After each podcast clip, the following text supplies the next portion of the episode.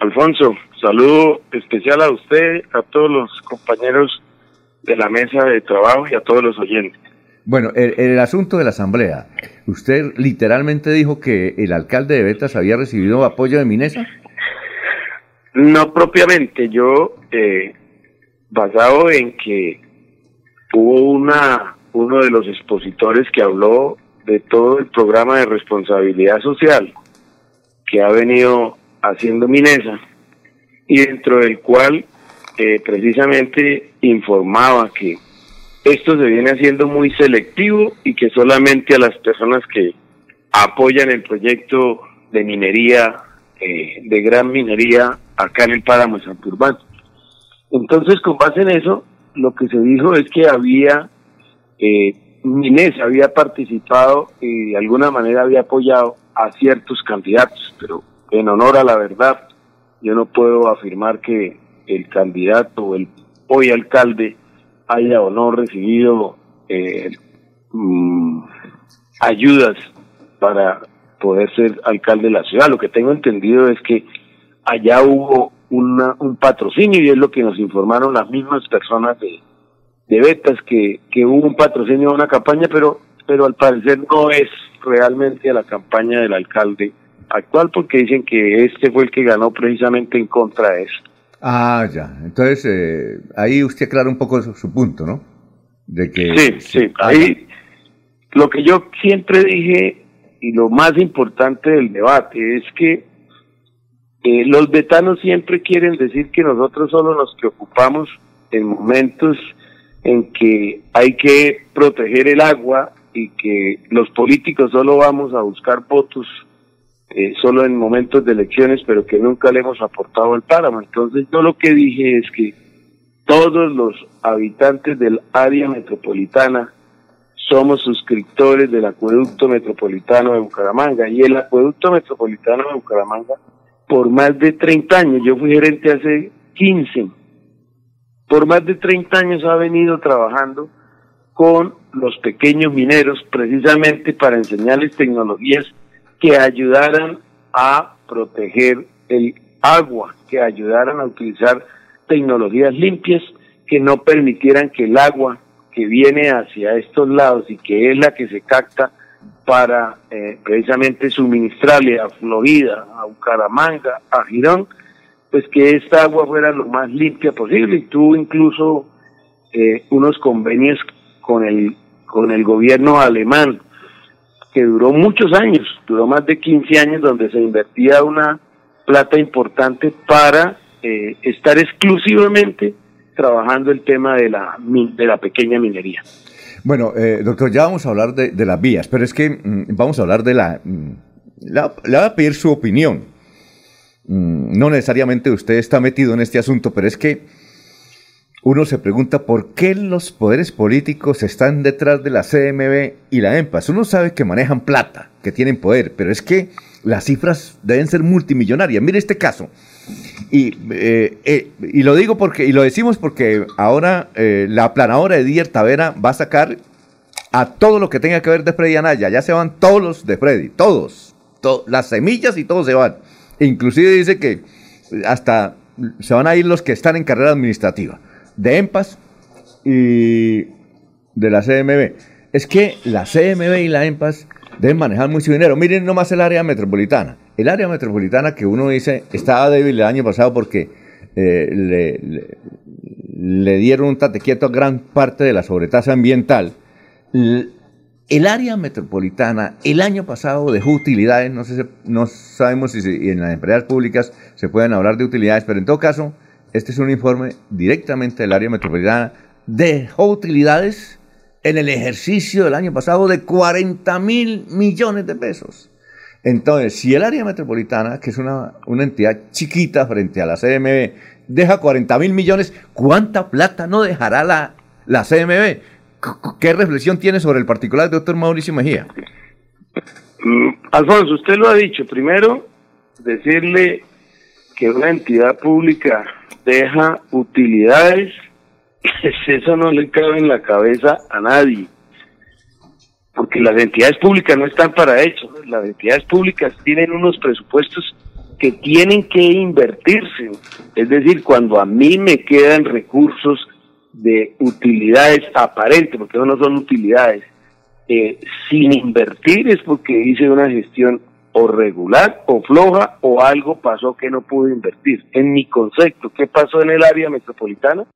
Pues que como ellos estaban recaudando sobre tasa ambiental y como no la podían invertir tan claramente porque existe la normativa que dice que no es el área metropolitana autoridad ambiental, pues ahí deben de estar recursos en caja que se los tendrán que devolver a los municipios para que vuelvan y redistribuyan la sobretasa. Eso es muy claro. Por ejemplo, EMPA sí puede dar utilidad, ¿cierto? Pero desafortunadamente EMPA yo no creo que genere utilidad. Eh, es un tanto como el acueducto de Bucaramanga. EMPAS y el acueducto son dos empresas iguales, son empresas de servicios públicos, ¿cierto? Que en su ejercicio como tal dan utilidades. ¿Cuál es el ejercicio? En el caso del acueducto, vender el agua y los costos de producir el agua para venderla. Y cuando usted hace el estado de pérdidas y ganancias, eso da una utilidad. Pero esa utilidad es una utilidad aparente porque tanto el acueducto como la empresa de alcantarillado prestan un servicio social, que son el servicio público esencial.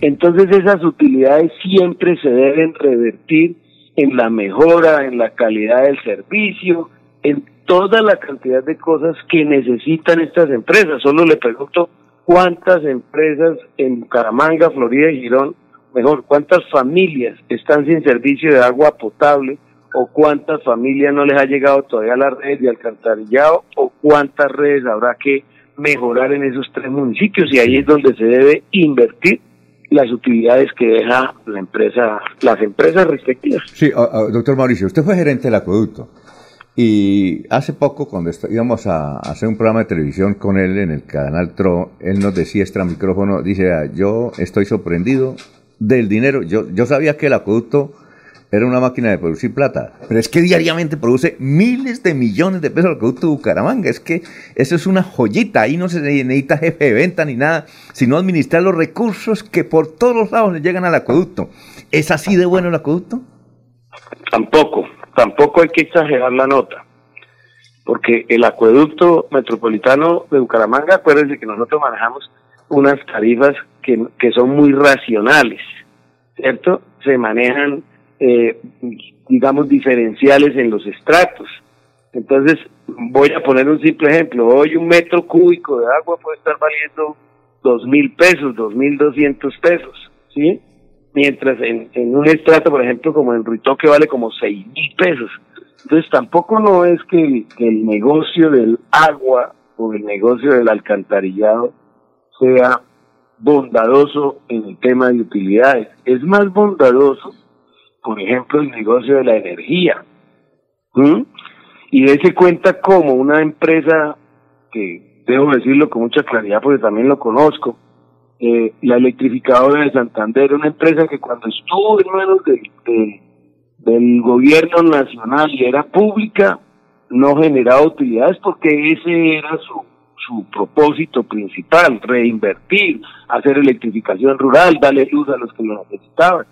Hoy es una empresa más comercial del Estado, es decir, y, es propiedad en una gran parte de EPM, ¿cierto? Sin embargo, es una empresa que se maneja con muchísima responsabilidad, es una empresa que hoy le entrega solamente a Santander, vea los buenos negocios que se hacen, y eso fue gracias al doctor Serpa. Hoy Santander recibe anualmente 40 mil millones de pesos, solo Santander, de las utilidades de la electrificadora de Santander. Entonces sí que hay negocios que pueden ser más rentables que otros. Bueno, doctor Mauricio Mejía, ayer escuchábamos eh, o vimos un informe, creo que fue para Nación Nacional, el Ministerio de Obras Públicas. Santander es la cuarta economía colombiana, pero en materia de vías estamos de 28. Eh, ¿Cuál es la responsabilidad que tienen? Aquí eh, un oyente nos cantó la tabla y nos dijo, mire, ustedes los mismos periodistas son culpables. En los últimos 40 años la clase de Congreso de Santander no ha servido para nada. Y ustedes los ensalzan, los entrevistan, y ellos no hacen absolutamente, y estas son las consecuencias. ¿Qué reflexión hace ya que usted conoce bastante de carretera y sobre todo de Santander, frente a esto de que estamos muy mal en materia de carreteras?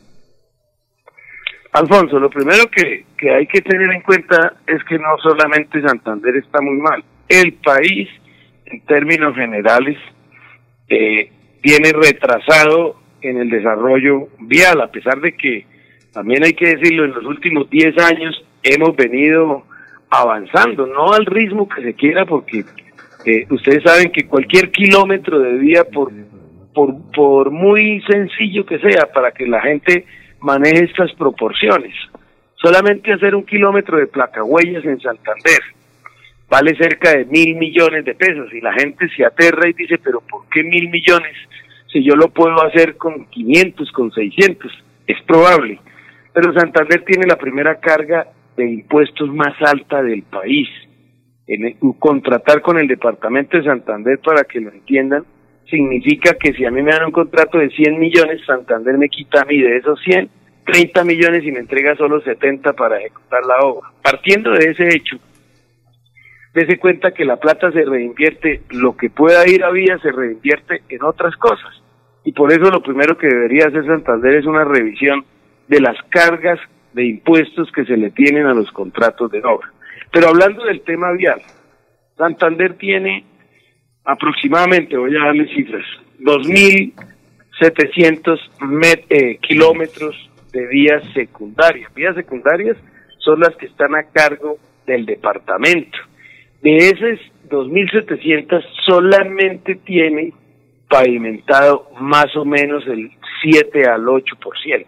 Significa que tenemos un retraso del 92% en los en, en el mejoramiento y las pavimentaciones de las vías y 92% para una cantidad de, de vías como son más de 2.000 kilómetros, pues ahí ya puede sacar usted la proporción de lo que es la necesidad eh, en el tema de infraestructura vial.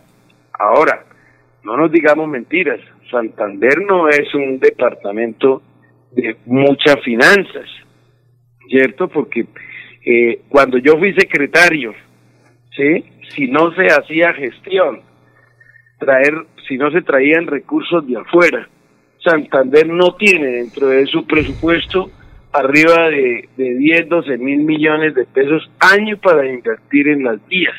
Hubo momentos en que, en que rubros como, como el de mantenimiento de vías tenían 5 mil millones de pesos y eso no alcanzaba ni siquiera para prender el banco de maquinaria por tres meses. Entonces, la situación es muy compleja desde los recursos. Y la gestión se ha venido dando, hay que reconocer, se firmó el contrato plan, en ese contrato plan se metieron 600 mil millones de pesos eh, en una tómbola grande donde Santander puso, donde la Nación puso, y donde todos pusieron y finalmente ahí se lograron ejecutar algunos proyectos. Pero superar, superar el tema vial en Santander requiere de muchísima inversión. Eso mirándolo desde Santander, ahora si lo miramos desde la Nación, Dese cuenta que las vías que hoy están cerradas pues son responsabilidad de la nación. El caso Bucaramanga eh, San Gil es, es una vía netamente nacional que tiene apalancado con sus peajes.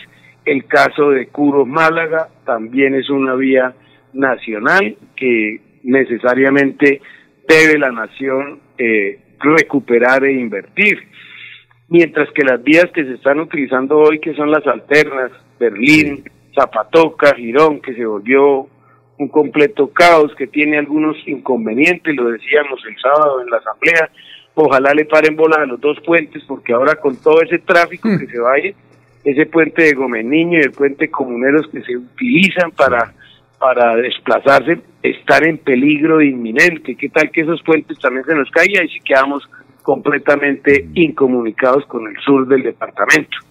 Esos son los problemas graves que maneja. En el sector, en la parte terciaria, peor. Santander tiene más de siete mil kilómetros de, de vías terciarias en los diferentes municipios. Solamente tenemos el 2% en aceptables condiciones. Entonces, el panorama es un panorama bien complicado. Doctor Mauricio, porque por aquí me pegan una vaciada, pero hay que hacer una cosa bien interesante. ¿Cuál es el costo de un kilómetro de pavimento en vía nacional y cuál es el costo de pavimento de una terciaria? Porque la gente cree que eso es eh, eh, haciendo milagritos, que eso se pavimenta ahí con tres uh, Ave Marías y ya. No, mire, el costo de pavimento en una vía nacional de condiciones normales, y ahora le digo por qué, puede estar valiendo 8 mil millones de pesos, 7 mil millones de pesos.